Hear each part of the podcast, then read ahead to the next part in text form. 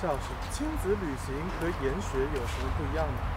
呃，这个问题我记得多年前是这样问的，呃，旅游和旅行有什么不同啊？我觉得就是旅游呢，它是我从没看过到看过的一个一点零的版本啊。旅行呢，是我看过很多地方，甚至我去过很多次，但是我还要去，甚至是我和不同的人去，我用不同的心境去，这是旅行。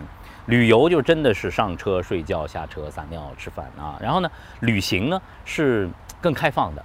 更随性的、更个性化的，可以更无知的、更有趣的。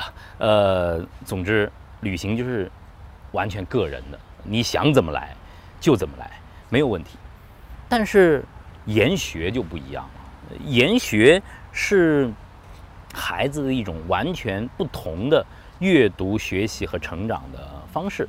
它和旅行相比呢，有这么几个特点啊。首先，有着非常清晰的目标。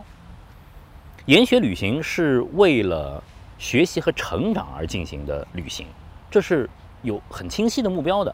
另外，研学有着非常细致的规划，每一天甚至每一个场景、每一个时刻都有它的教育属性，都是被研学团队认真的规划过的。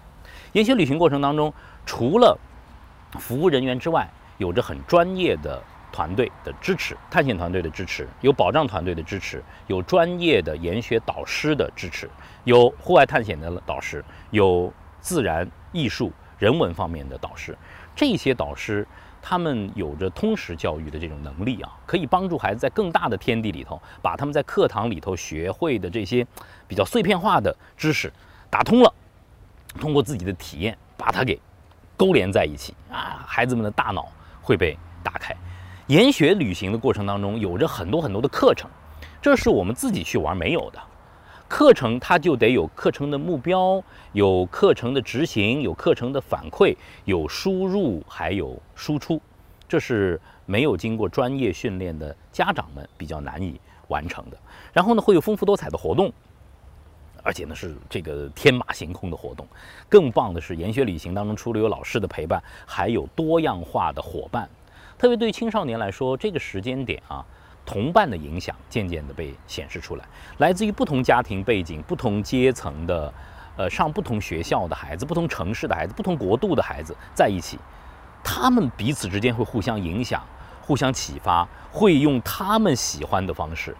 在行走课堂的研学旅行过程中，我觉得特别美好的就是吃饭的时候，一群一群的孩子围在一起。用他们的语言 聊只有他们知道的事情啊！有的有一次，有几个小男孩在一起聊枪械，聊这个电子游戏上的一个战队。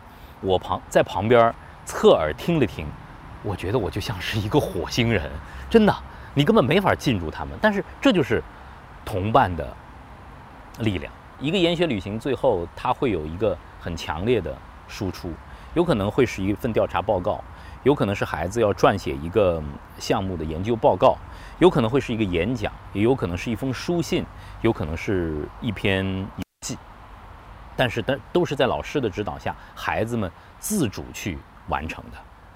那这样的旅行，就和普通的亲子旅游度假和瞎玩，严格的区分开了。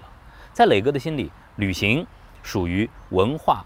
娱乐休闲行业，而研学则属于文化教育行业。它是一个有趣的、开放的，为了孩子的成长而学习而存在的教育产品。